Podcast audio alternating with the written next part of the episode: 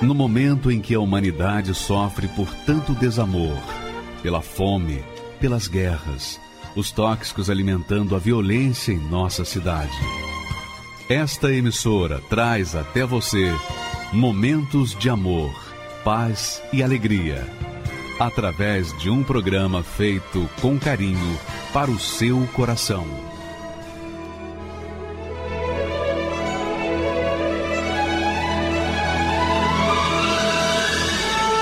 E agora, com você, a Palavra Amiga do Bispo Macedo.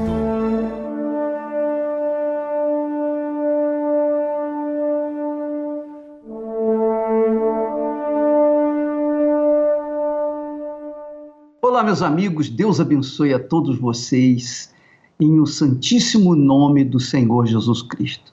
Através do nome do Senhor Jesus, nós temos acesso a presença do Deus Pai. E uma vez tendo acesso à presença dele, nós também temos o direito, o privilégio de podermos ser atendidos nas nossas petições. Agora, não é só isso. Quando a gente crê no Senhor Jesus Cristo, e, e crê no sentido assim de casar com Ele, né? assumi-lo, assumir a fé, a confiança na sua pessoa, na sua palavra. Andar na verdade, quando nós assumimos uma fé verdadeiramente concreta, materializada, então nós temos o direito de vencer o mundo. Vencer o mundo. Isso é somente para os que realmente nasceram de Deus, aqueles que verdadeiramente são filhos de Deus. Olha só o que diz o texto de João, por favor. Ele diz assim: porque todo, todo, qualquer pessoa, qualquer pessoa, não importa se é branca, se é negra, se é homem, se é mulher, se é homossexual, heterossexual, não importa se é bandido, se é mocinho, não importa quem seja. O importante é o seguinte: que todo o que é nascido de Deus, que é nascido do Espírito de Deus, vence. Vence. E não vence apenas algumas batalhas, mas vence o mundo inteiro. Quem nasce de Deus é filho de Deus. E quem é filho de Deus vence o mundo. Para vencer o mundo, para vencer o mundo, é preciso ser muito forte. É preciso ser só nascido de Deus. Só quem verdadeiramente nasce da água e do Espírito Santo tem a condição de ser filho de Deus e, e pode dizer assim: Meu Pai que estás nos céus. Porque realmente nasceu, nasceu do Espírito Santo, foi gerado pelo Espírito Santo. E esta é a vitória que vence o mundo, a nossa fé. Porque quando a gente nasce do Espírito Santo, da água e do Espírito Santo, então o Espírito Santo deposita em nós a fé que nos faz vencer o mundo, não apenas algumas batalhas, mas todas as batalhas do mundo. Essa é a promessa de Deus para os seus filhos, que a gente, os filhos de Deus, vencem. E para vencer, a pessoa tem que guerrear, a pessoa tem que lutar, a pessoa tem que ser forte, a pessoa tem que ser soldado, não é? Ela tem que ter força para vencer. Pois é, é isso que o Espírito Santo dá àqueles que são filhos de Deus, que foram gerados por Ele. Então, minha amiga e meu amigo, a gente pode concluir que aqueles que se dizem crer em Deus, mas não nasceram do Espírito Santo, não nasceram de Deus, estão sempre em derrotas. Um dia está bem, outro dia está mal. E normalmente é assim, oscila. A vida dessa pessoa que não nasce de Deus fica assim, oscilando, né? E não tem segurança, não tem certeza, não tem convicção, não sabe de onde veio nem para onde vai. Mas quando a pessoa é nascida de Deus, ela vence. Ela vence toda e qualquer batalha que se apresenta, porque ela é de Deus. E quando ela é de Deus, ela tem luz própria. Ela não vive como a lua, na dependência da luz do sol porque a lua existe por causa do sol. A lua só tem brilho ou luz quando o sol reflete nela. Mas sem o sol a lua desaparece. Assim também são as pessoas que não nasceram de Deus, porque elas são como a lua, elas, elas não têm brilho próprio.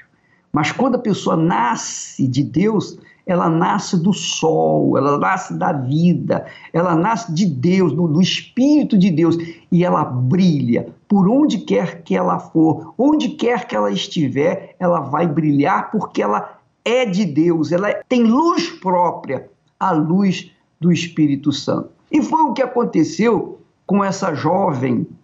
Ela alcançou o que só Deus é capaz de dar, a vida, a plenitude da vida que Jesus promete na sua palavra. Vamos assistir o testemunho dela e voltamos já já. Mas aprenda como que aconteceu a transformação da vida dela. Você vai gostar porque ela é um exemplo de que Deus dá chance para todos. E ela aproveitou a chance dela. Vamos assistir. Meu nome é Simone Castelli, eu sou formada em comunicação e marketing. Nasci né, num, num lar espírita, né? É, eu e minha mãe, na verdade a minha mãe era espírita, né? Quando eu conheci meu pai, acabou ele indo para lá com ela também. Na verdade, eles atuavam como candomblé, na verdade, né? Então, eu participava de muitas festas, oferendas. Depois teve um tempo que meu pai, ele não quis mais ir aconteceu, né? Então, aquilo que a gente já não, não, não esperava que fosse acontecer, né? Meu pai tomou nove tiros, né? Ele foi assassinado.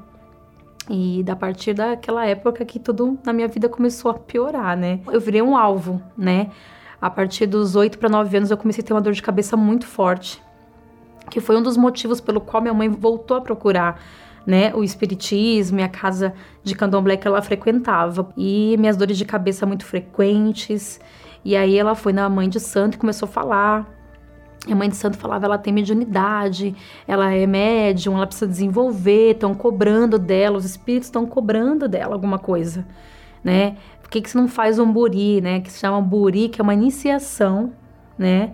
No, no espiritismo, que é para tipo assim, a cabeça esfriar, parar um pouco a guerra que tá acontecendo na tua cabeça. Mas o que eu entendia que eles me explicavam é que eu tava passando por uma cobrança espiritual e que eu tinha que atender aquele chamado, né? Que eu não tinha escolha. Eu tinha que atender aquele chamado. E aí eu comecei a procurar vários terreiros, vários terreiros de candomblé. Eu falei, não adianta, porque uma, a Umbanda é fraca, não vai conseguir dar jeito nisso. Porque minha família toda da Umbanda não tá conseguindo resolver.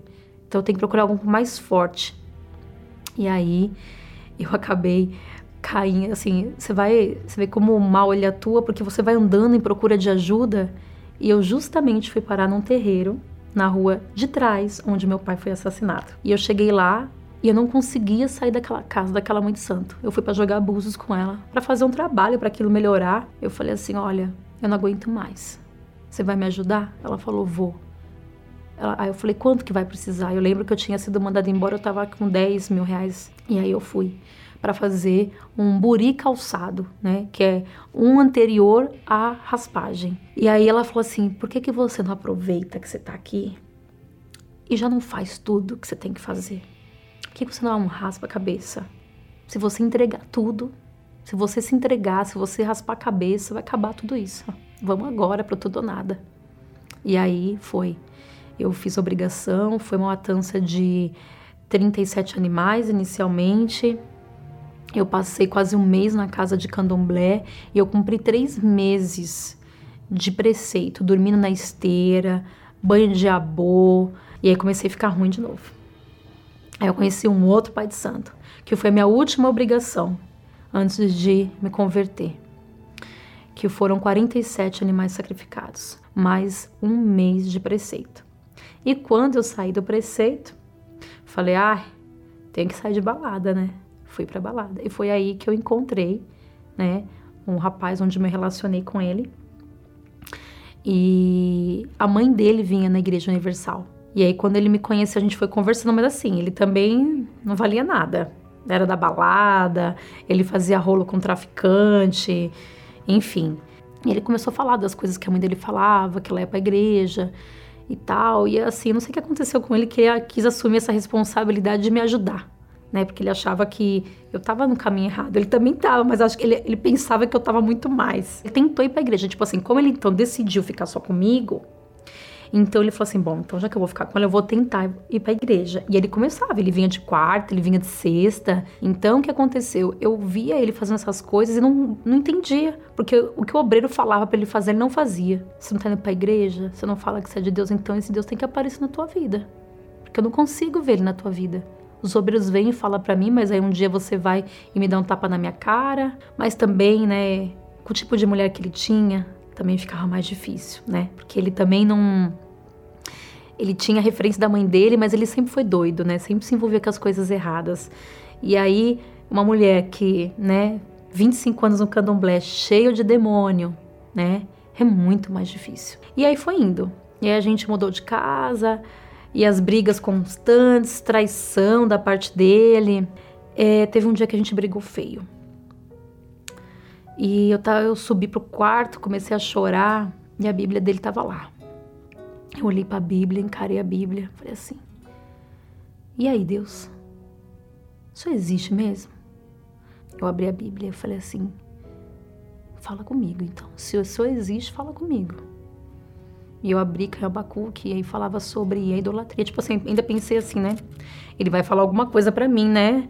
Ou querida, ou amada, vem que estou te esperando, enfim, né? Porque... E ele já, e Deus falou assim sobre a idolatria, sobre é, você está fazendo errado. Eu falei assim, ah é? Então tá, tô fazendo errado. Liguei para ele na mesma hora, falei assim, volta para casa. Amanhã nós vamos para igreja. Ele falou, o quê? Eu falei, é. Foi assim, é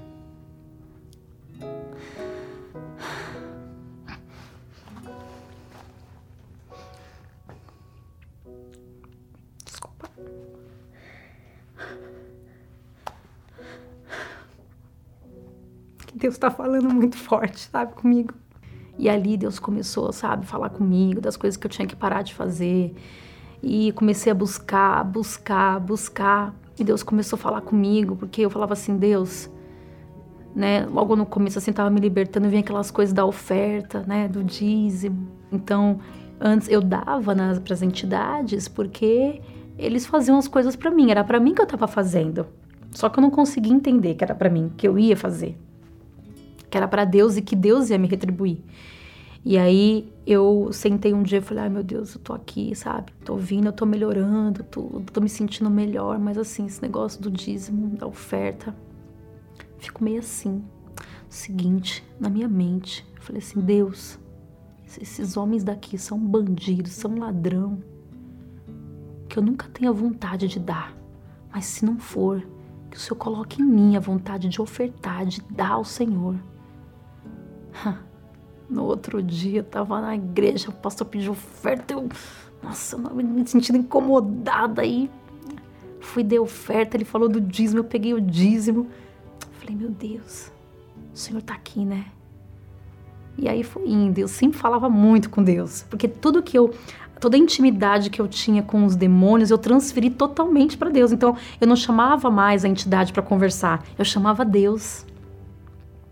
E aí eu comecei a conversar com Deus, comecei a me entregar, né? Eu comecei a me lançar. Fogueira Santa de Israel. Primeira Fogueira Santa de Israel, eu pensei que ia morrer. Porque eu juntei todos os cheques que eu peguei das minhas clientes, e eu já era esteticista na época. E ele estava ainda como trabalhando como hum, segurança no Banco do Brasil.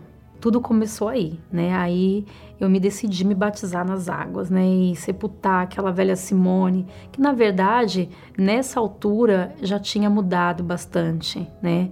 Mas eu queria mais, eu queria mais. Eu, eu comecei a ter sede de Deus, né? A sede que eu tinha de, das coisas erradas começou a, partir para as coisas de Deus. Eu tinha sede da leitura da palavra, eu tinha sede dos propósitos, eu tinha uma pasta, na verdade, com todos os dias da semana, com todos os propósitos. Eu tinha uma pasta para organizar os meus propósitos, porque eu ia todos os dias na igreja. Então eu comecei a ter essa sede. E nesse meio tempo, eu estava nesse, nesse relacionamento com esse rapaz e eu senti a necessidade de formalizar, porque quando você vai se entregando para Deus e você vai conhecendo a verdade, a verdade tem que ser uma prática na sua vida. E ele ia comigo para a igreja, mas a entrega era diferente. Sempre a gente brigava muito porque ele, ao contrário de mim, ele não queria aquela vida nova. Ele queria continuar com aquela velha antiga, a, a vida antiga de sair com as ex-mulheres que ele tinha. E aí o que aconteceu? Teve uma situação que foi divisor de águas, porque se a gente continuasse naquela relação, coisas piores poderiam acontecer com certeza. Porque eu não conseguia receber o Espírito Santo. Porque todas as vezes que ele, a gente brigava, ele falava que. Aí mudou, né? Que eu não era de Deus, que. Por que, que eu era dizimista, fiel, então, se eu não mudava? Acabou o relacionamento. E aí eu me divorciei dele e aí eu fiquei seis anos sozinha, né? E aí o que aconteceu? É, nessa busca, né? Eu lutando porque eu entendia que eu precisava do Espírito Santo. Eu precisava para poder permanecer. Eu entendi que o meu marido era Jesus. Eu tinha que encontrar ele. E aí eu tinha que conhecer ele primeiro para depois conhecer qualquer outro homem. E aí teve um dia que foi o dia dos pais e quem ganhou o presente fui eu. Então, assim, com muita luta, que eu falo assim, para mim foi uma guerra receber o Espírito Santo, não foi fácil. Não foi como nada na minha vida. Mas naquele dia, aquele dia, seis horas da tarde, quando começou a busca do Espírito Santo, eu falo assim que eu cresci uns 300 metros. Uma coisa grande dentro de mim e era tão forte, tão forte a experiência que eu tive com Deus, que Deus falava: Simone, filha, você é minha, eu sou contigo. Acabou. Hoje começa tudo de novo na sua vida. Então, é, hoje eu tenho essa certeza, sabe? Eu tenho paz, assim, a cada dia que passa, eu vejo que eu cresço, sabe, com Deus. Eu cresço espiritualmente, eu tenho paz. Eu sou uma mulher muito agitada. Mas assim, a paz, a consciência tranquila. A consciência tranquila é uma coisa assim que dormir, sabe? Então, assim, essa paz, sabe? O Espírito Santo. É, não tem palavras, né? Não tem palavras. E assim, tudo que vem para tua mão resolver, para você fazer, você sabe que você vai conseguir. E até dando errado, você você vence. Parece estar tá tudo errado, mas Deus sempre tem um ensinamento naquele erro para te forjar, para te ensinar, para te fortalecer. E quando a outra luta vem, você já está mais forte, você já está mais experiente. Então, nada mais te atormenta e te amedronta como an anteriormente. Perseverando, aí encontrei meu marido, né? Não foi fácil, né? Porque ele veio de outra dominação. Até ele, né? A paz do Senhor é a paz do Senhor, não. Eu falei, aqui tá ligada de paz do Senhor. Falei, que paz, meu filho? Você acabou de vir hoje para a igreja, que paz que você tem para me dar, meu filho? Toma vergonha dessa cara. Ele fala, essa mulher é doida, né? Porque a nossa fé é diferente. Não é uma fé natural, né? Não é uma fé religiosa, é uma fé inteligente, né? Verdadeira, racional. Bom, pelo menos para mim. Eu sou Igreja Universal. Eu sou Universal. E aí ele começou a vir e começou a se envolver. E aí recebeu o Espírito Santo. Nós temos visto Deus em tudo. Deus tem suprido em tudo, em tudo e de acordo com a palavra. Eu tenho vivido a palavra. Eu tenho vivido as coisas de Deus na minha vida, no meu casamento. É uma nova vida. É, não tem nada, nada hoje na minha vida que se compara ao que eu tinha. Não tem nada, não ficou nada. Eu olho para Simone de trás e olho para Simone de hoje, não ficou nada, nada, nada, nada. Tudo novo, tudo, tudo, tudo novo. É interessante que Deus, quando fez Adão, ele depois fez a Eva, dizendo assim: Olha, não é bom que o homem esteja só. Quando Deus diz que não é bom, é porque não é bom mesmo. Quando ele criou todas as coisas, tudo ele disse: é bom, isso é bom. Ele fez a luz, isso é bom. Fez os céus, a terra, isso é bom. Mas quando viu Adão sozinho, ele disse: Isso não é bom. Em outras palavras, Deus está dizendo o seguinte: que o ser humano não foi feito para viver só. Ele não foi feito para ser um ermitão. O homem foi feito para ter a sua esposa, a sua auxiliar. A mulher foi feita para o homem e os dois foram feitos para Deus. Então não há felicidade, não há felicidade sem o casamento, sem o matrimônio. O matrimônio é a mais sagrada instituição que nós temos nesse mundo. Porque ele reflete reflete a aliança do ser humano com Deus. Tanto que o homem representa o cabeça, que é Jesus, e a mulher representa o corpo, que é a igreja do Senhor Jesus. Então, não há felicidade sem o casamento. Eu sei que esse pessoal aí do mal, o pessoal do mal que vive no mal, os filhos das trevas, os filhos do mal, os filhos que vivem uma vida desregrada, uma vida indisciplinada, não compreendem isso. Eles pensam até que é possível substituir a mulher por outro homem, ou substituir o homem por outra mulher. Mas não há como procriar não é? O homem com o homem não procria, mulher com mulher não procria, não é verdade? Só há procriação, só há desenvolvimento da família, do matrimônio, do casamento, quando há o marido e a mulher, a sua esposa, a sua glória. Porque assim como o homem é a glória de Deus, a mulher é a glória do homem. Você pode não aceitar isso, mas é verdade, é um fato. Não pode se mexer nesse fato. Se esse fato não for consumado, não há felicidade.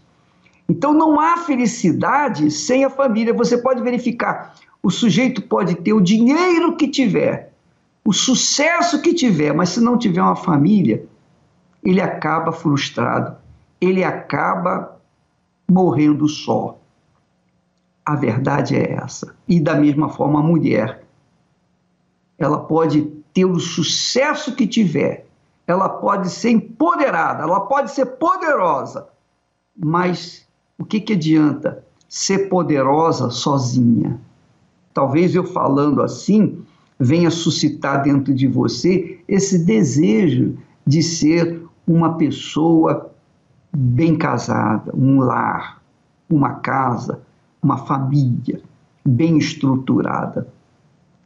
E aí, isso é possível quando a gente se casa com Deus, quando a gente se encontra com Deus, quando a gente se entrega para o Senhor Jesus Cristo. E o Espírito Santo é o agente transformador. Quando ele vem sobre nós, ele muda o nosso caráter, muda a nossa mente, ele muda o nosso coração, ele muda todo o nosso ser interior, fazendo de nós novas criaturas. E aí sim nós temos condições de começar uma verdadeira vida a dois. E eu queria que você entendesse que o Espírito Santo, o agente, a pessoa de Deus que opera esse milagre, ele desce sobre os que têm sede e fome de justiça, como aconteceu com José Júnior. Aconteceu com ele. Vai acontecer com você também. Vamos assistir a história dele, por favor. Meu nome é José Alberi Pereira Júnior, sou empresário, vim da cidade do ABC. Mesmo tendo uma família estruturada, um exemplo de pai, de mãe, família unidas, e eu não me encontrava. Não, de alguma forma, dentro da minha vida, eu me via num, num vazio. Eu era adolescente ainda, vivia nas baladas, nas noitadas, vivia em volta de muitos amigos, em meio de bebidas, de cigarros, de drogas. E quando eu chegava no meu quarto para dormir, e eu me arrependia, falei, nossa, mas por que eu fui sair essa noite? Não foi legal essa noite. Tudo que era para acontecer de errado, naquele momento acontecia, brigas. E fui, fui vivendo nesse, nesse período da minha adolescência. Conheci uma, uma pessoa, comecei a namorar com ela. E era muito conturbado, eram muitas brigas, mesmo gostando da, da moça, ela, a gente brigava demais. E foi nesse momento que eu, eu comecei a pensar, precisava mudar, eu precisava buscar uma felicidade para mim, porque do jeito que eu estava vivendo brigas, bebidas, baladas, não estava me completando. Então foi até quando eu cheguei na Igreja Universal. Minha mãe já frequentava as igrejas, eu já estava já observando elas e eu comecei a frequentar. Nisso comecei a frequentar, eu comecei a perceber aquela palavra vinha ao encontro à minha necessidade, que eu tinha que largar o erro, que eu tinha que largar aquilo que eu estava fazendo que desagradava a Deus. Então eu tive que abrir mão para agradar a Deus do meu relacionamento, do meu egoísmo, do meu orgulho, da minha prepotência. Quando eu, eu falei, eu tenho que mudar minha vida. Eu decidi me batizar, lembro do dia do meu batismo nas águas, abri mão de tudo que eu tinha. Eu me batizei dia 20 de novembro de 1998. Pensei realmente fato de eu tenho que fazer conforme Deus quer que eu faça. Eu, eu me identificava, eu, eu participava das reuniões pela manhã, mas quando eu, eu ia viajar, eu colocava aquelas canções no carro, as canções que eu via na igreja, aquelas pregações que, que, o, que o pastor, o bispo pregava na, nas reuniões, eu ficava meditando naquelas palavras. E eu pensava, puxa, eu preciso ter o Espírito Santo. E eu comecei a buscar, comecei me envolver ali, porque eu viajava sozinho, então não tinha ninguém para chamar minha atenção. Eu lembro que em certo ponto da minha vida, eu, eu, quando eu tomei a decisão de me entregar 100% a Jesus, eu tive uma consciência muito grande que quando eu tomei a decisão, a única pessoa que poderia me ajudar era Deus. Quando o Espírito Santo veio sobre a minha vida, veio uma vontade de, de falar de Jesus, convidar as pessoas para conhecer a igreja, para as pessoas verem o amor de Deus. Eu creio que o Espírito Santo ele agiu na minha vida de uma forma muito gloriosa mesmo. Eu lembro que quando eu me entreguei para Jesus de 98, 1998, dia 20, dia 27 do 11 de 1999, eu estava casando. Eu cheguei na igreja com a vida sentimental toda destruída. Cheguei na igreja todo angustiado. Cheguei com a igre na igreja drogado. Cheguei na igreja vazio. Cheguei na igreja todo endividado. Cheguei na igreja ah, desprezado pela sociedade. É, após eu ter recebido o Espírito Santo, eu sou um bom marido. Eu tenho é, algumas empresas, bastante funcionários que eu tenho zelados por ele, cuidado com eles, vejo que eles veem algo diferente em mim. Hoje eu tenho uma vida completa, não me falta nada, eu tenho minha casa, eu tenho minha esposa, eu tenho algumas empresas, tenho imóveis alugados. Quer dizer, a minha vida não me falta nada. Eu só tenho a agradecer mesmo a Deus. A Igreja Universal é uma, a, um, a uma escola da fé. É onde que você, você aprende a manifestar a fé. Você ouve, você pratica, você vê a ação de Deus na sua vida, você coloca em prática, às vezes vê umas lutas, umas batalhas, mas aquela, aquela fonte de energia, né? aquele, aquele espírito espírito que é passado, você consegue enfrentar barreiras, consegue enfrentar as dificuldades, as lutas, as perseguições, né? Às vezes, quando vem uma, uma perseguição ou uma injustiça, aí parece que você fica mais forte ainda. Quer dizer, é algo que alimenta a minha fé diariamente. Hoje eu estou tão em paz comigo.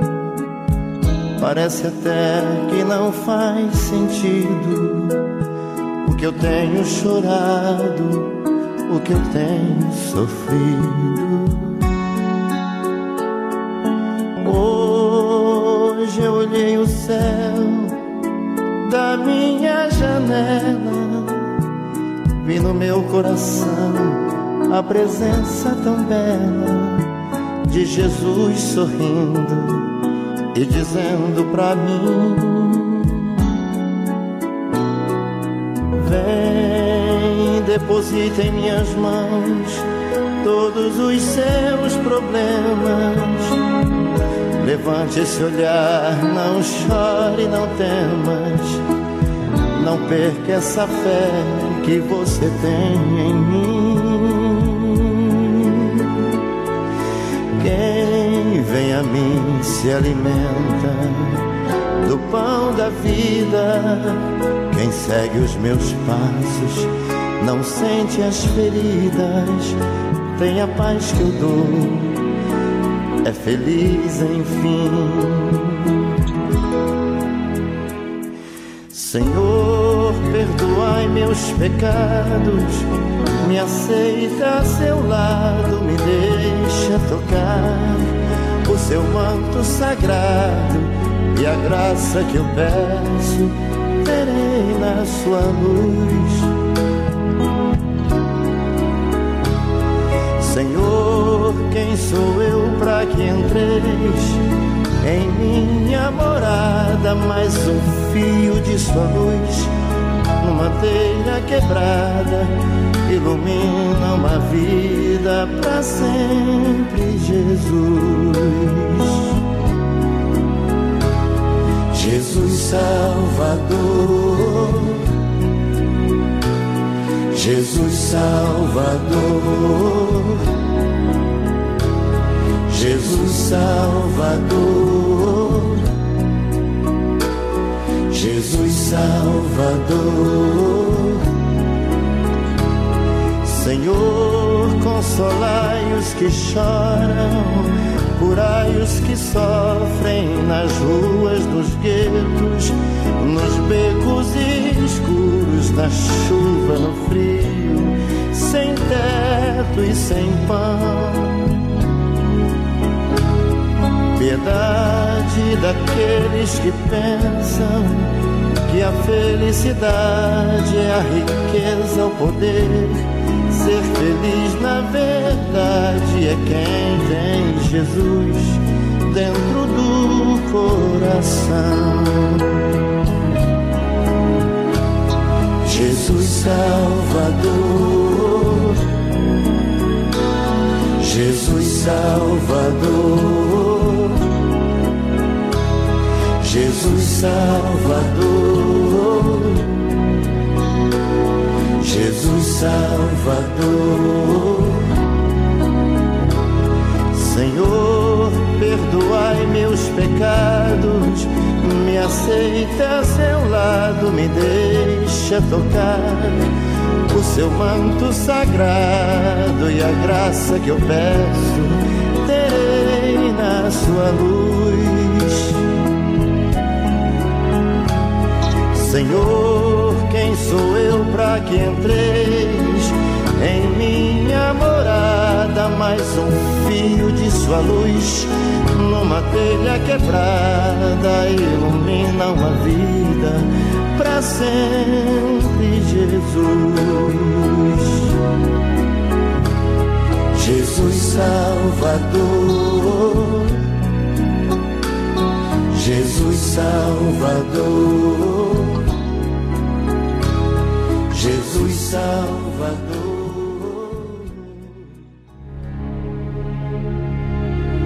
O jejum de Daniel é um jejum de informações e entretenimentos. Para dedicarmos mais tempo aos pensamentos de Deus e assim alcançar a bênção das bênçãos, o Espírito Santo. Nesses 21 dias, você desfrutará de uma comunhão mais íntima com Deus, pois tudo o que é desnecessário e inútil meras distrações que não acrescentam em nada à sua vida serão excluídas. Com isso, haverá mais tempo para investir no seu interior, na meditação da Palavra de Deus e em conteúdos que acrescentarão na sua fé. Participe do jejum de Daniel e você perceberá mudanças em suas ações e reações. De 21 de março a 11 de abril. Eu me chamo Beatriz, tenho 22 anos e durante muito tempo eu vivi uma vida de sofrimento. Eu carregava muitos traumas da infância, do passado e na minha adolescência eu conheci a automutilação, comecei a me cortar. É, eu não entendia ao certo o que era aquilo, mas eu sabia que aquilo me aliviava, aquilo era um refúgio para mim. Eu me achava um erro eu me sentia um peso na vida das pessoas. Então, constantemente eu tinha pensamentos de suicídio, pensamentos de morte. E várias vezes eu cheguei a tentar o suicídio, eu cheguei a planejar e eu comecei a me aprofundar muito nisso.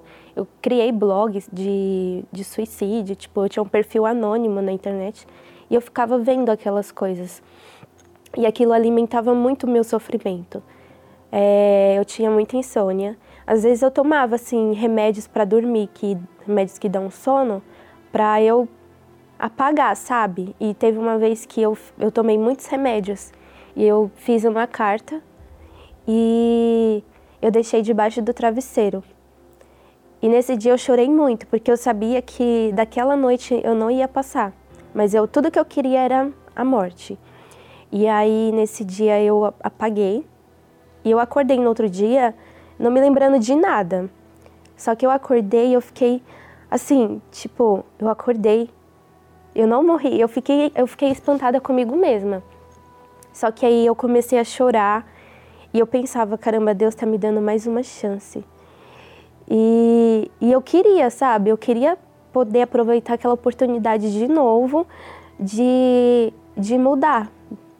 E nesse dia, a obreira ela tinha me mandado mensagem e aí ela me chamou para ir no grupo jovem e tal, e eu fui. E dali em diante, eu travei uma luta constante comigo mesma, porque a maior guerra que eu tinha não foi para me libertar dos vícios, das drogas, das, das amizades que eu tinha, foi da, dentro de mim, na minha mente, sabe? Chegou um tempo que eu já estava bem, eu já estava livre daqueles pensamentos de suicídio, de automutilação, mas eu ainda não tinha o Espírito Santo. Eu, eu continuava vazia. Eu, quando eu ficava sozinha, eu me sentia necess, na necessidade de ter alguém do meu lado ou de ter a atenção de alguém. Eu me sentia muito sozinha o tempo todo. Por mais que eu estivesse bem, eu me sentia, eu sentia aquela solidão, sabe, dentro de mim. E veio a fogueira santa. Até então eu não ia fazer. E uma quarta-feira eu estava assistindo a reunião e o pastor ele falou que a fogueira santa ela é muito mais que o sacrifício material, ela é um sacrifício espiritual. Que muitas pessoas sobem no altar, sacrificam tudo e não muda por quê? Porque ela sacrificou só o material, não espiritual. A vida dela não ficou no altar. E naquele dia eu entendi, tipo, parece que minha visão se abriu. E eu falei, tá bom, eu vou fazer. E aí, quando eu peguei o envelope, eu falei: meu Deus, agora é tudo ou nada. Agora vai ser 100%. Porque eu já tinha todo o conhecimento, eu já sabia o que eu tinha que fazer. E aí eu comecei a também fazer, dentro da Fogueira Santa, faltava exatamente 21 dias. E nesse dia eu falei, eu vou fazer um sacrifício espiritual também. Eu vou fazer o meu jejum de Daniel. E, tipo, ninguém me falou, ninguém falou, faz isso. Foi o próprio Deus que me mostrou, sabe? E aí eu abri mão de redes sociais, eu abri mão das séries que eu estava assistindo no momento, eu abri mão das músicas, eu abri mão de hábitos que eu estava fazendo, enfim. E eu me conectei 100% com Deus. Eu, eu pesquisava, eu buscava nos blogs como receber o Espírito Santo, como conhecer a Deus. Eu me, eu me aprofundei. Todos os dias eu, ainda, eu ia na reunião, eu comecei a buscar o Espírito Santo todos os dias. Foi o meu sacrifício. O meu sacrifício material foi um, uma parte. Agora, o meu sacrifício espiritual ele foi muito mais doloroso. E aí, no sábado à noite, eu comecei a me preparar. Eu separei a minha roupa e, na verdade, eu já estava com esse mesmo objetivo, que no domingo ia ser o meu casamento com Deus. Então, eu separei a minha roupa, eu separei o sapato, eu de noite antes de dormir eu meditei, eu busquei e sempre ali crendo que Deus ele ia honrar. E aí no domingo eu acordei cedo, eu me preparei como se eu estivesse indo para o meu casamento. Foi, foi cada detalhe assim é, especial. E aí no, no domingo eu fui para a igreja e tal, eu fui bem mais cedo. E quando eu sentei, eu já estava em paz porque eu sabia que o meu sacrifício era perfeito em todos os sentidos, espiritual e material. E aí, antes disso, o pastor pediu para a gente se humilhar na frente do altar, de joelhos. E naquele momento, eu só chorava. Eu não tinha palavras assim para falar para Deus o quanto eu queria Ele, porque eu tinha feito tudo, tudo, era meu tudo por Ele. Entende? E na hora que na hora ele pediu para quem não tinha Espírito Santo subir no altar. E aí eu fui. E quando eu estava indo em direção ao altar, ai meu Deus, eu eu falei no meu coração, eu falei meu Deus que cada passo que eu der em direção ao altar vai ser em direção à minha vitória. E aí quando eu subi no altar eu busquei ele e eu falei: a partir de hoje, eu tô dentro desse envelope. E quando eu colocar esse envelope aqui no altar, a minha vida vai ficar aqui. Eu não vou mais sair desse altar. E aí, aí eu falei para Deus: a partir de hoje eu vou ser uma com o Senhor e o Senhor vai ser um comigo. E aí ele, ele desceu sobre a minha vida na hora, tipo, eu não senti nada, mas eu tive a certeza tão grande dentro de mim que que ele estava dentro de mim, sabe? E eu, aí depois acabou e eu desci. E aí eu fiquei no meu lugar, eu fiquei assim, meu Deus, eu recebi o Espírito Santo. Eu consegui, tipo, eu lutei tanto, sabe? Eu, eu precisei errar tanto para chegar aqui. Esse dia ficou marcado para mim, porque foi o dia que eu finalmente conheci a Deus. O Espírito Santo é real, é muito real. Eu me sentia muito sozinha, agora eu não me sinto mais sozinha. Eu, mesmo estando sozinha, eu sei que Ele está ali comigo. Eu sei que Ele está dentro de mim. Aquela solidão não existe mais. Eu tenho paz. E dali em diante eu me coloquei à disposição 100% para Deus. De usa a minha vida. Da mesma forma que o Senhor usou a vida de outras pessoas para me ajudar, eu quero ser essa pessoa agora para ajudar outras pessoas. E eu tenho me colocado à disposição 100% dos jovens, tenho evangelizado e a minha, minha maior alegria é no final do dia ver o quanto eu pude ajudar alguém de alguma forma. O Espírito Santo ele é o meu maior tesouro.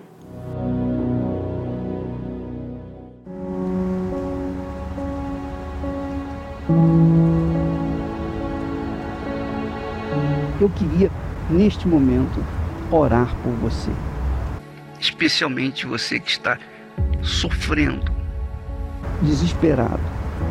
Você que se encontra no fundo do fundo do fundo do poço. Deus se encontra aí com você que está sofrendo, gemendo. Você que está aí se sentindo a pior das criaturas. Você está aí bebendo. Você está aí usando drogas você perdeu o seu casamento, você está pensando, não tem mais sentido na minha vida. Se meu marido me deixou por outra mulher, não faz mais sentido eu viver. Está sendo assim a sua vida?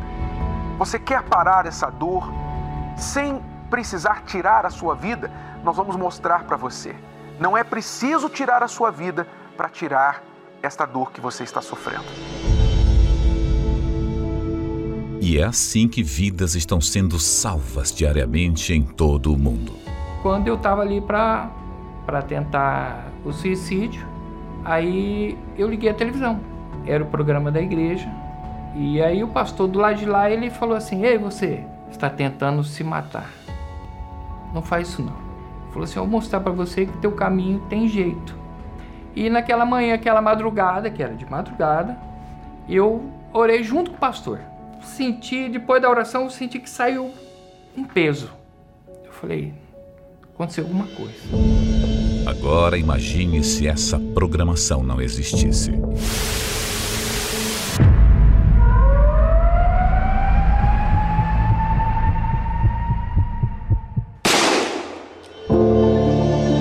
Só existe um motivo para esses veículos de comunicação permanecerem 24 horas por dia levando vida, paz e socorro aos aflitos e desesperados. A sua contribuição. É por essas antenas que alcançamos os lares dessas pessoas que necessitam da sua ajuda. Desde a época de Jesus, ele já sabia que sobre o telhado o alcance de pessoas era bem maior. O que vos digo em trevas, dizei-o em luz, e o que escutais ao ouvido, proclamai-o sobre os telhados. Seja livre aí onde você está.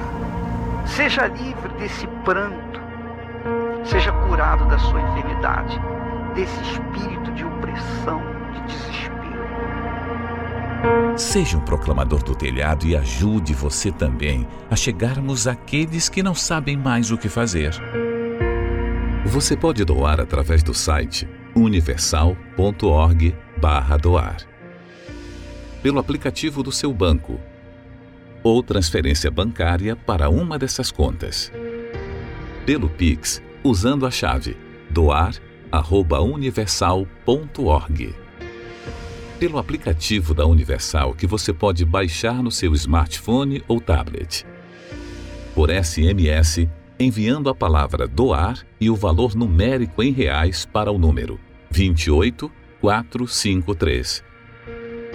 Todas essas informações estão no site universal.org/doar.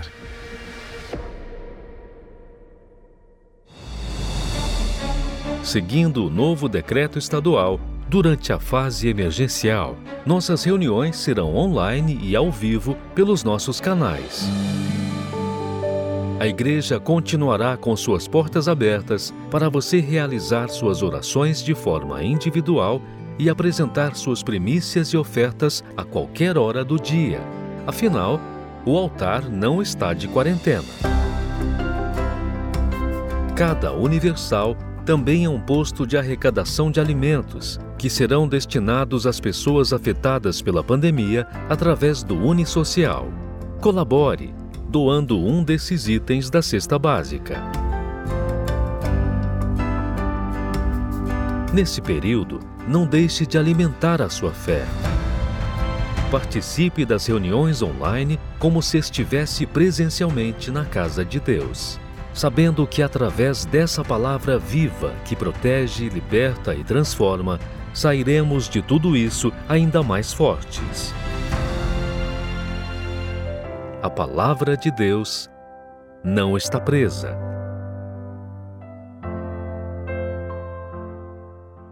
Nós vamos agora entrar em oração. O bispo Júlio Freitas está pronto para falar com Deus junto conosco, em nome do Senhor Jesus, tá bom? Vamos falar com Deus agora. Elevo os meus olhos para os montes, de onde me virá o socorro.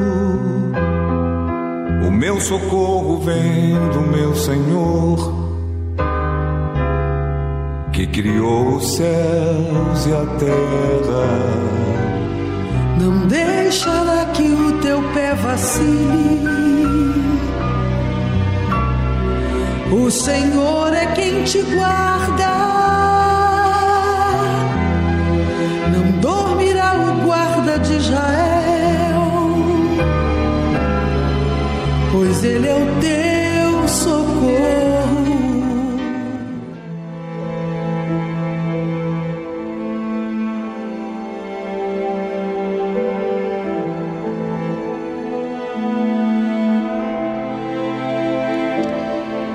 Meu pai, por favor, sente-se aqui.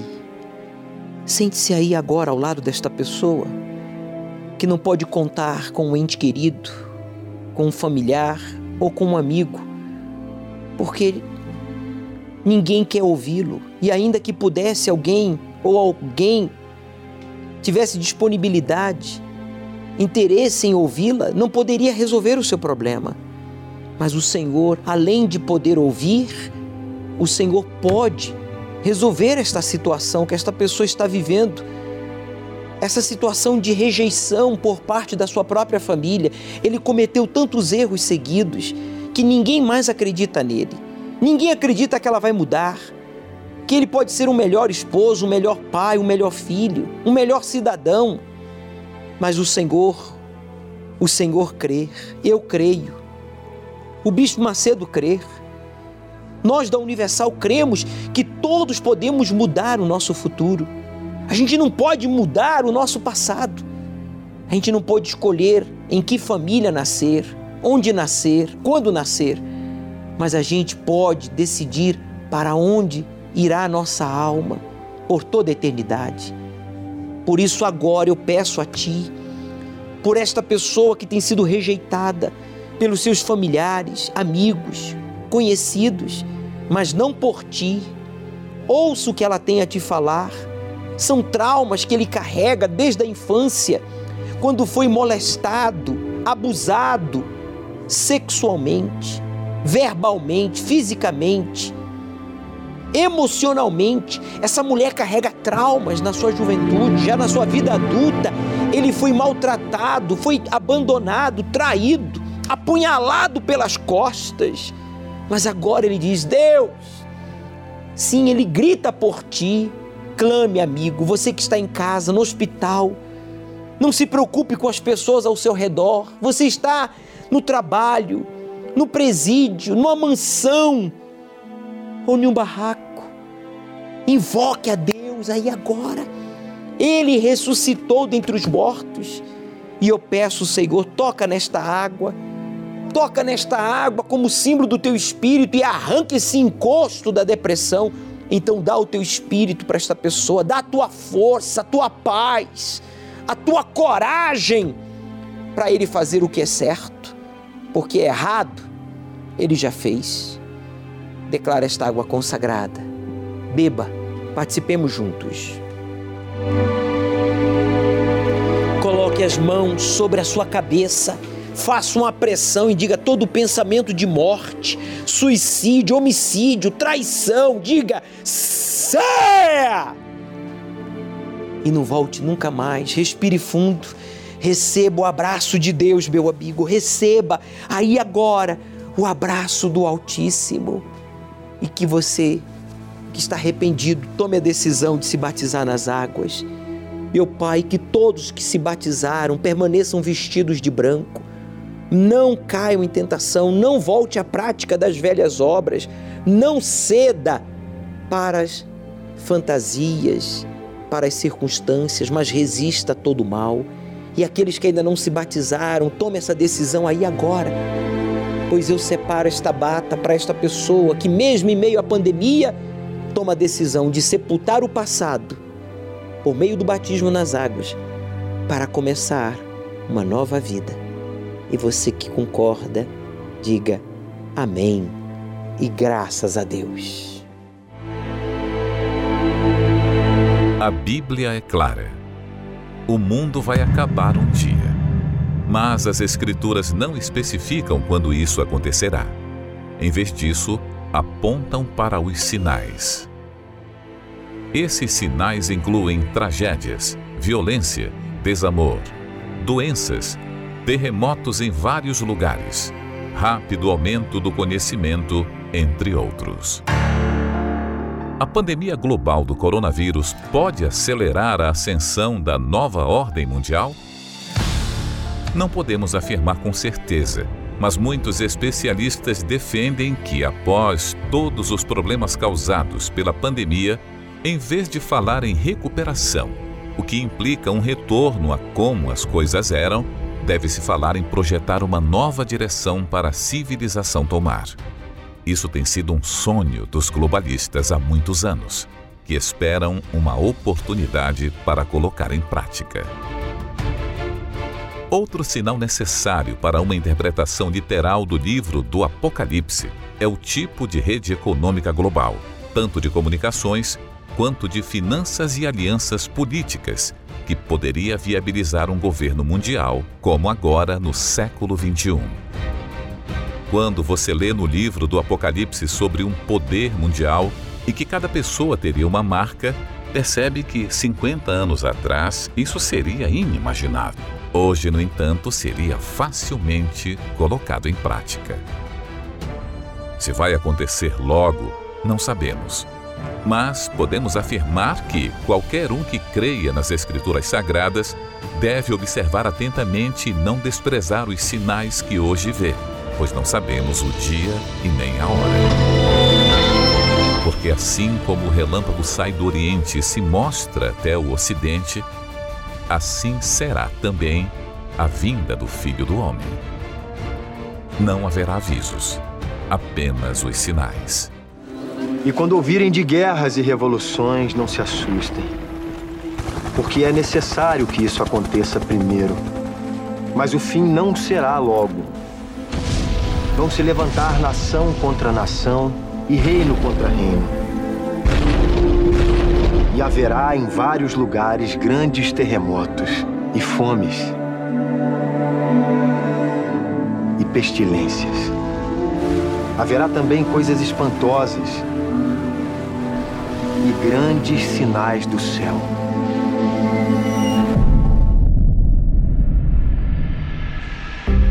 Domingo, às 18 horas, acompanhe a reunião do estudo do Apocalipse online pelas mídias oficiais da Igreja Universal. Ao pôr do sol, direto do Templo de Salomão. Estamos vivendo os últimos tempos. Eu pergunto a você: você sabe quantas vezes está escrito no livro do Apocalipse a palavra trono? Não? 42 vezes. Mais do que qualquer outro livro da Bíblia. As constantes referências ao trono de Deus neste livro profético reforçam o lembrete a todos os cristãos. Deus é a autoridade suprema que governa o universo. Dali ele conduz um final feliz todos os que nele creem e os que o aceitaram como seu Senhor e Salvador. O plano de salvação por meio de Jesus. Mas ele nos dá o livre-arbítrio para escolhermos quem estará no trono do nosso coração. Se for ele, então reinaremos com ele. Se for outra pessoa ou algo mais importante que ele, sofreremos as consequências. Nada passa despercebido diante do Senhor, diante do Deus vivo que está sentado no seu trono. Ninguém está acima dele. Por isso, eu te pergunto: quem tem reinado no seu coração? Seja sincero na resposta. E eu digo: não brinque com a sua salvação.